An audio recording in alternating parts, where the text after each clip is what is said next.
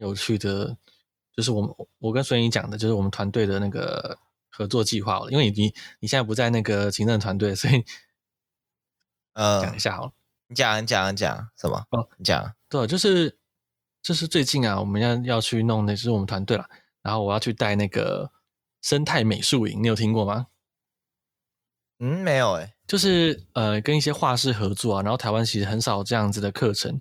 应该说，尤其是我们主题还蛮有趣的。我当时想出来，就是以大航海时代作为一个主题，因为其实你知道大航海时代的很多博物学家，那个时候还没有相机嘛，所以他们其实都必须要有一定的绘画技巧，跟把动物在在脑中拍照的那个能力，然后后续再画出来这样子。那其实呃那段时间的。呃，生态学啊，博物学啊，各种跟生物相关的学科都跟绘画技巧脱不了关系。其实蛮酷的，是一个蛮酷的事情，只是已经被大家遗忘了。你看现在还有谁？还有哪个在做分类学啊、行为行为学的这些生态学家还一定要会画画的？没有了，这样子。那我呃，其实大家还是会画啦。身为一个分类学家，虽然我是一个绘画能力很差的分类学家，所以我走拍照流，没办法，我不会画画。真的假的？可是其实还是蛮多人在画的。对，真的真的。哦。他们画画的有有心得吗？就是很很平常会画那种不可言喻的心得啊。哦，对啊，就不知道怎么教我啊。他都是天生就会画，也也我也没办法从他们身上学到什么。嗯，但是我觉得蛮有趣的是，他们当时因为不得不用画画，所以其实蛮多人是真的专门去稍微学一下画画，然后也也有兴趣的。有蛮多人除了画生物之外，也会画一些其他的东西，油画啊，其他东西，就是就是蛮酷的，就觉得他们。当时的生物学家都是艺术家那种感觉哦，挺酷的，挺有意思的。当然，对，当然不是全部啦，但是有一些会这样。呃，那这是可以报名的吗？哦，他已经额满了。对，但是我觉得这是这是一个蛮有趣的事情，所以跟你讲，就是最近啊，最近我要去带的活动这样。对，呃，有啦，挺有趣的，嗯，挺有趣的。好了，那其实我们是延续上礼拜的这个。呃，录制呢就接着录的啦。对，接接下来呢，我们就要继续来讲上礼拜没有来得及讲的两则新闻。我们先进 OP。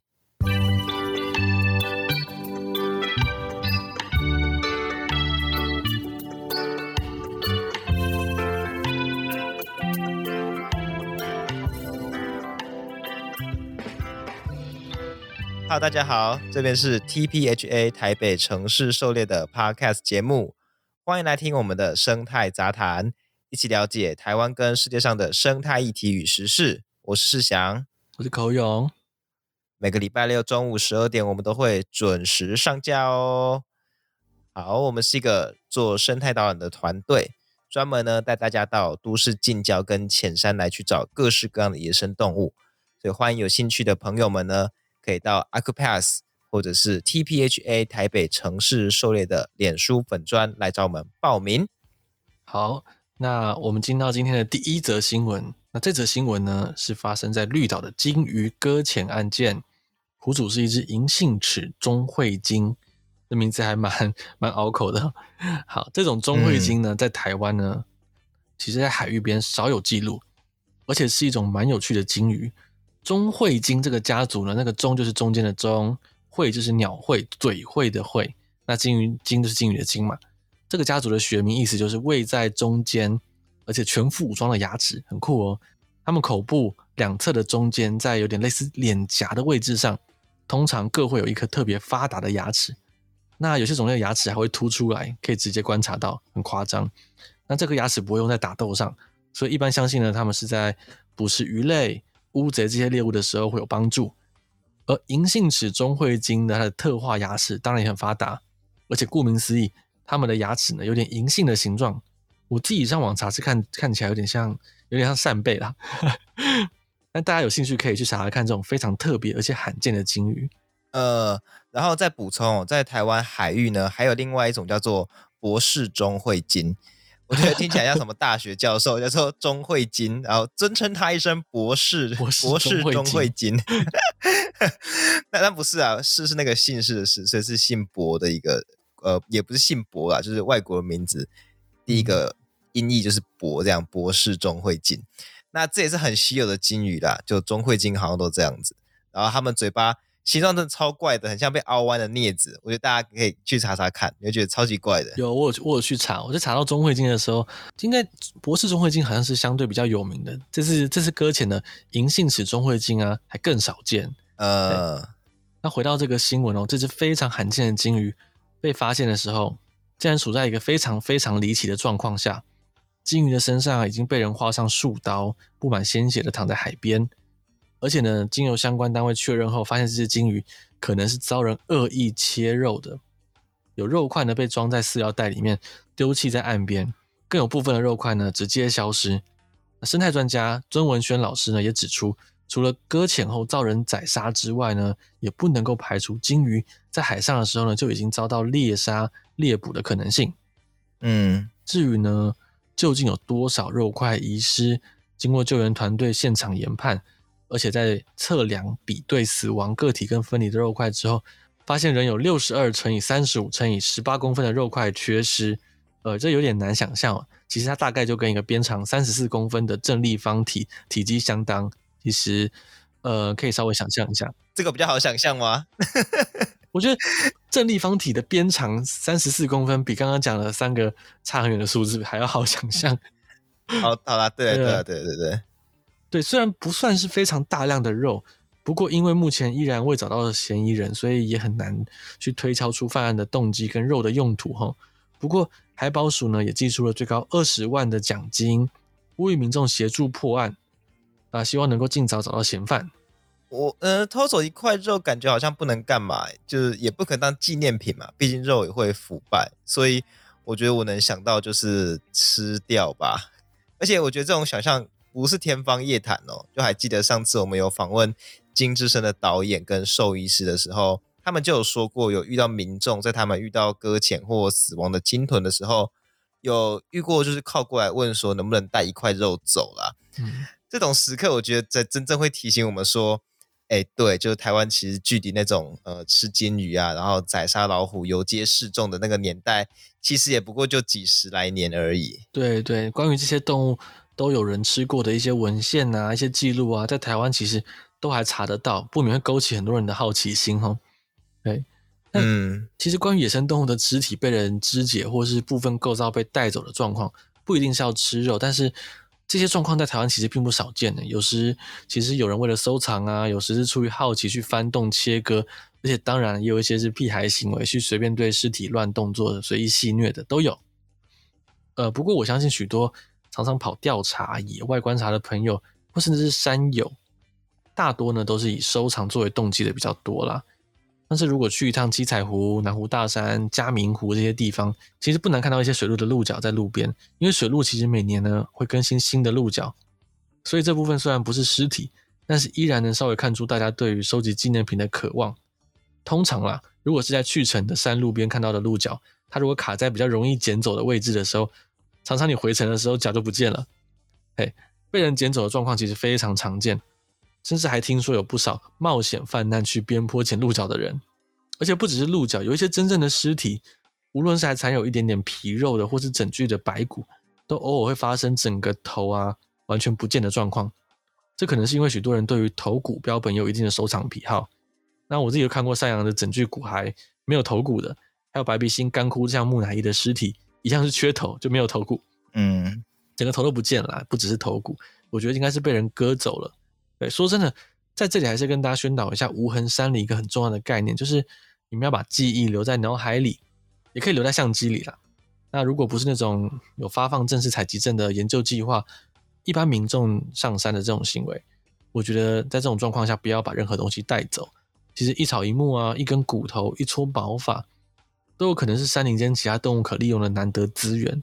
虽然前些年好多人都在捡各种骨头尸体，但近年来其实登山人越来越多，所以以前不被大家管理的行为，现在如果不赶快开始宣导，我们也很难预想到这种捡拾行为如果变得很大量，会不会对山林造成一波新的冲击？呃，另外其实也提醒大家，擅自拥有野生动物的制品其实是违法的。对，这真是违法的哦，就是鹿角、头骨跟熊掌都算。当然，熊掌是比较比较夸张啦，但所以大家在切尸体的时候啊，要多想一下。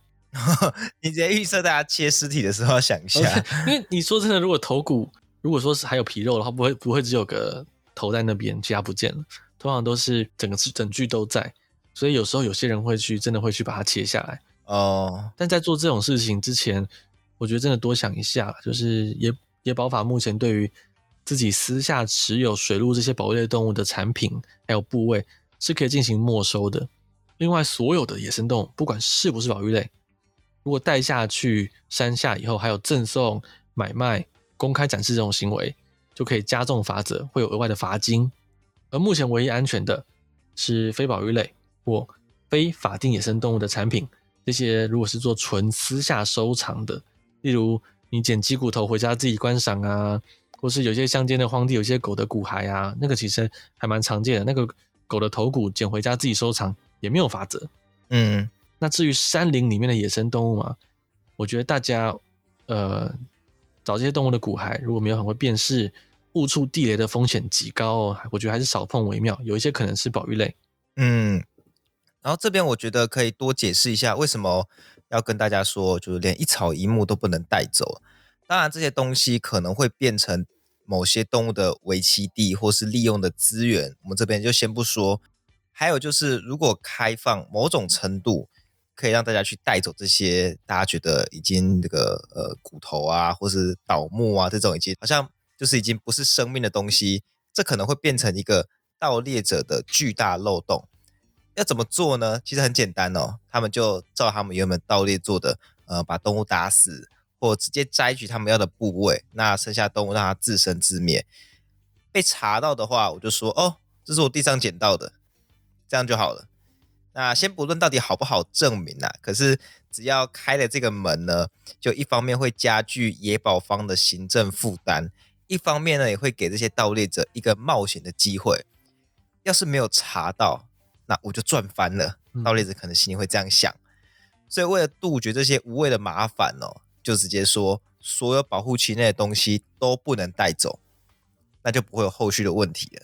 那这个一开始我其实也不知道，想说，哎，森林里面的枯倒木拿去卖可以赚钱，不是很好吗？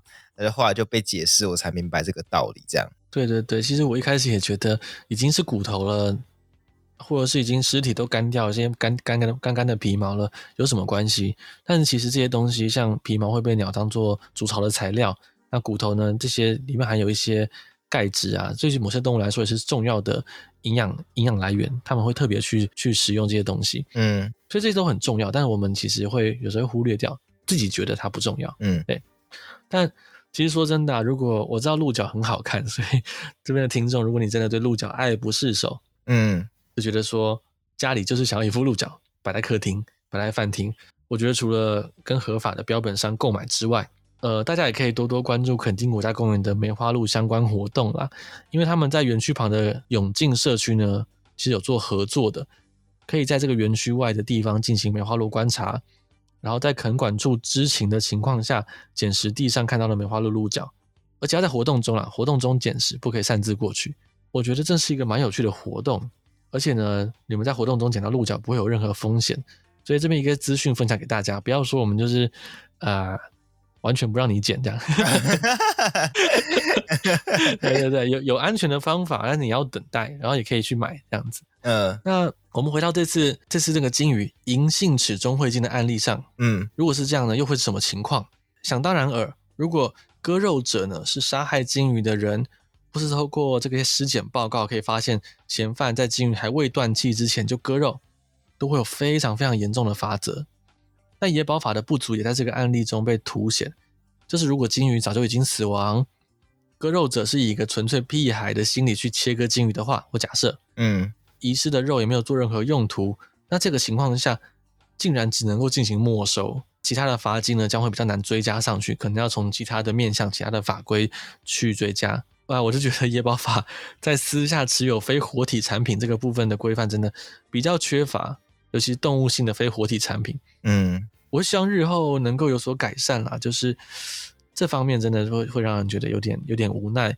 但无论最终的罚则是如何，还是希望嫌犯能够被找到，至少执法依然要积极，不要让越来越多人觉得，嗯，呃，有这些侥幸心态可以去做些事情。对，所以呃，书接上题，就是 去回忆我们上一集讲的啦。呃，那些说要修野保法的政党啊，有选上的话记得要做啊，如果没选上呢，就拿这个去督执政党啊。对对对，我觉得他好多人都轻易的讲出要修约保法，但是 真的要做啊，真的要做啊。如果要如果想修，就要就要动作。对，没错没错。这则新闻的最后最后呢，我们讲到了捡拾鹿角、头骨还有割肉，不同情况下的罚则有轻有重。但不知道大家知不知道，许多人觉得带走最无伤大雅的山林种子，然后橡石子，就是像呃橡树子，还有球果这些这些东西啊，其实比起鹿角啊，反而是只要有带走这些种子的事实，就会有罚金，也得以被没收哦。这很反直觉，对不对？凭什么我捡走林道上的球果，会罚得比我割尸体的肉更重？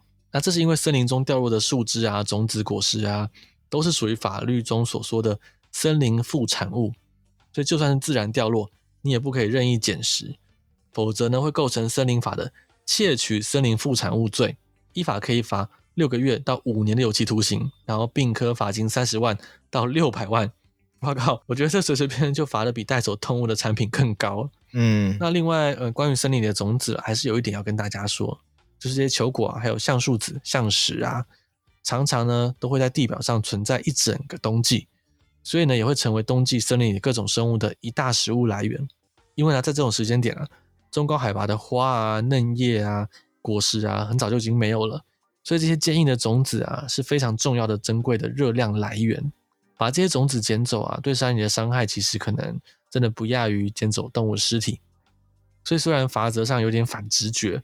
大家觉得可能重了一点，但换个角度，从生态保育无痕山林的观点出发，如果你本来就不会带走这些种子的话，你又何须过度在意那些法则的金额，对吧？没错，所以我觉得还是一起多来关注那些没有相对应法则的情况跟案件比较重要。嗯，那这个新闻应该差不多这样子啊。我觉得最主要，我们回到这个新闻的本身，还是很希望，哎。那位对于这个银杏齿中汇金动手的这个人呢，能够被抓出来，嗯、然后呃，有参与检举的民众可以获得二十万。哇！大家赶快去寻找寻找宝藏，快过年了。好啦，那就到这边吧。这则新闻到这边告个段落。嗯，那我们进到我们今天的最后一则新闻：全球最大的生态廊道正在美国加州如火如荼的建造当中。这条横跨高速公路上方的超巨型生态廊道，简直就像一座人造山丘。上面种植的森林呢，将会有隔音隔光的效果，让生性敏感的鹿，还有呢熊、美洲狮这些野生动物都能够轻松通过。而这项创举的背后工程呢，其实是一只叫做 P 二十二的雄性美洲狮。它生前啊曾经生活在这段公路旁边的公园，而且留下了巨大的遗产，让加州的野生动物保育观念呢向前大步迈进。那其实这个故事真的非常特别，案例在全世界来看也是屈指可数的。呃，对。然后我稍微岔题了，这个 P 二十二名字感觉有点怪，它 P 其实是 Puma，就是美洲狮的意思。嗯。然后二十二呢，就是这个国家公理管理局生物学家他们追踪的猫科动物的编号，第二十二号这样子。小小补充一下，二零一二年的时候呢，其实 P 二十二呢，它就穿越了四零五号洲际公路跟一零一号公路这两条公路。而来到了公路旁的格里菲公园，那因为呢，公园非常靠近市郊，而引起大家首次的关注。那另外呢，也是因为许多穿越高速公路的美洲狮呢都被撞死了，这 P 二十二能够成功一次穿越两条公路，真的非常幸运。再加上呢，在公园里面有多笔照相机拍到的画面以及目击的记录，让大家越来越意识到 P 二十二的存在。但出乎意料的是，当地居民并没有因为害怕或担心牲畜伤害等原因。而想要去赶走它，反而意外的能够接受这只美洲狮走进都市近郊，成为自己的邻居。尤其呢是在二零一三年呢，有一张以 P 二十二为主角，背景呢有加州知名的好莱坞字样的照片呢，被刊登在国家地理频道。这张照片真的很震撼。这张照片被刊登出来之后呢，嗯，P 二十二更是成为加州地区的大明星。后续呢，他陆续有六本书跟三部纪录片，呃，以这只美洲狮为主角发行，很厉害，非常厉害。这样的风气在加州跟美国都非常难得，因为呢，在野外遇到美洲狮还是带有危险性的。雄性美洲狮呢，也有力量可以置人于死，那体型其实也也不小，虽然美洲的许多地方，美洲狮依然是大家会有点害怕的存在。也有许多步道其实会设立告示牌，要大家小心美洲狮。那其实讲到这里，可以刹车，再回头看一下台湾的石虎啊，真的会有一种既视感，好像世界各地有领域性的猫科动物，或多或少都有面临着路杀、污名化的这些危险。只不过在台湾还没有哪只石虎在生前就像 P 二十二这么备受喜爱了。大部分在台湾的石虎都是在意外死亡后才出名的，就实在令人非常感慨。也没有哪一只特别出名吧，大家都不记得他们的名字。哦，我记得一只，有一只叫做嗯秋哥，秋哥哦，对，石虎秋哥被、呃、被游荡犬咬死那只，那只还蛮出名的，但是它是也是死后出名的，超可惜。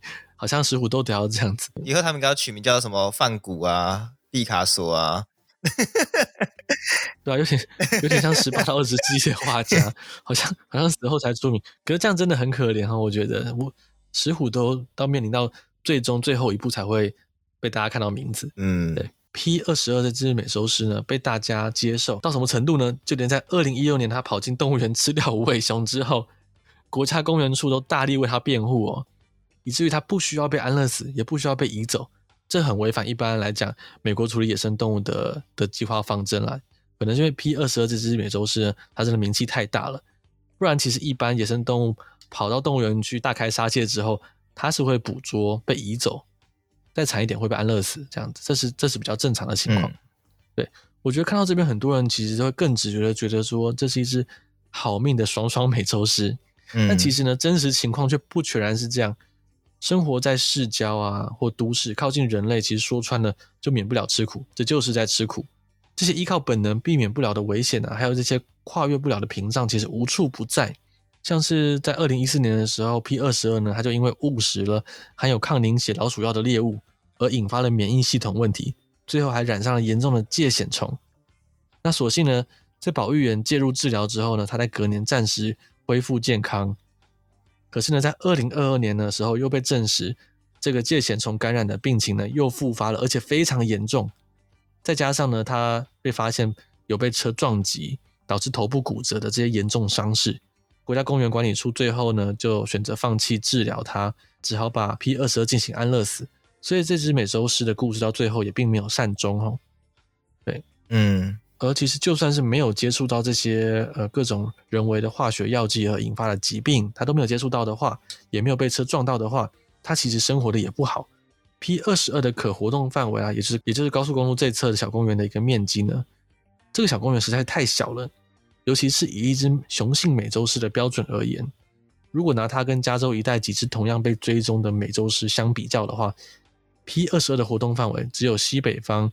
国家公园内的另外一只美洲狮活动范围的十分之一不到，这不仅可能导致了刚刚提到的闯进动物园猎食的行为，更有数起 P 二十二猎杀小型犬的记录。嗯，那这要是发生在其他国家或美国的其他州，都难免会引发各种私下处刑的仇恨事件。大猫杀害自己毛小孩这种事情发生之后呢，其实很容易让人失去理智了。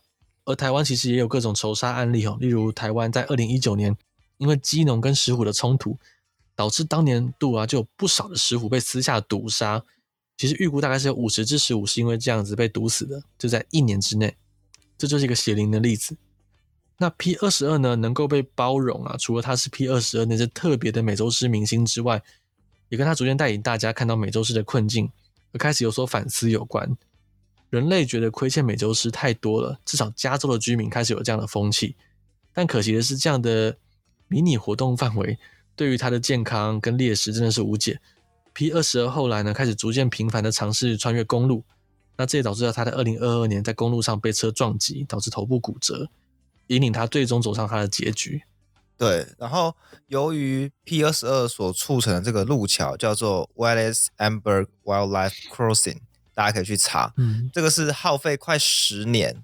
由私人跟公家单位合资才促成的案子哦，甚至其实因为 P 二十二的关系，这个募资进度还超前，提早了三年开始动工，预计会在二零二五年的时候完工。大家到时候可以再等看看有没有后续的新闻，这样子完工之后。对对对，而且大家其实没想到的是，他在二零二二年就走了，就很可惜，他的到此之前都还没有办法成功的横越高速公路回去。嗯。但 P 二十二留下的巨大遗产啊，其实不只是世界上最大的生态廊道，还包括了这种抗凝血老鼠药在加州地区正式的被禁用，以及呢人民看待大猫所造成的经济财产损失的这个态度。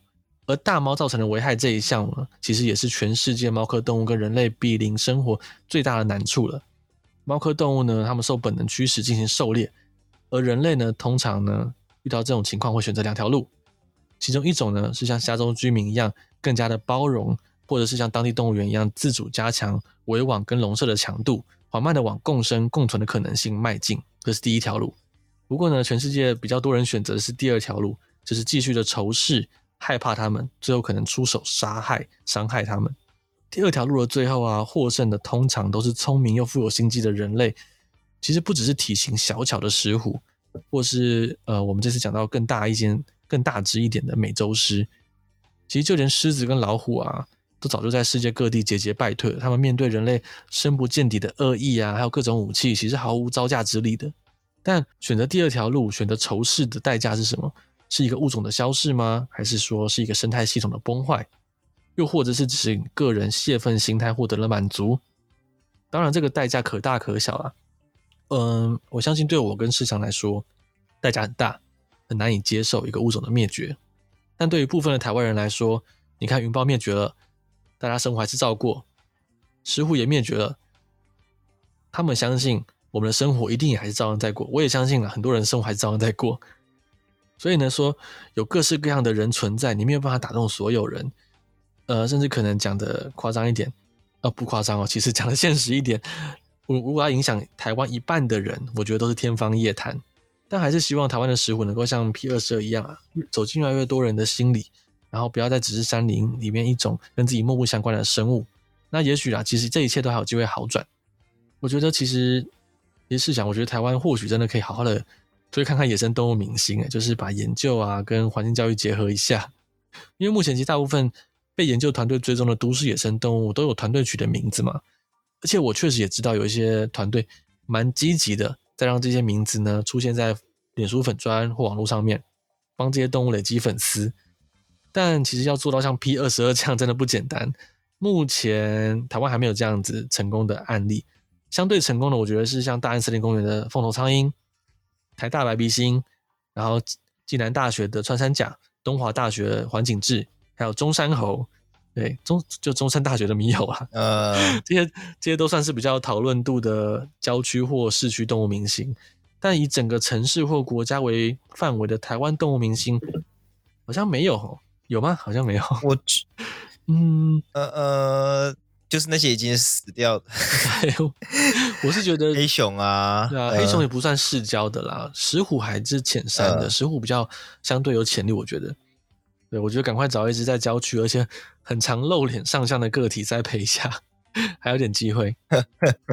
但我不知道在国外会不会有这样问题。我觉得在台湾，我觉得就会有一种那种，一旦创造一个动物明星，大家就会把它爱死哦，就是用那种过度满意的关心，然后把它失，然后就失控，对于动物造成很大的压力。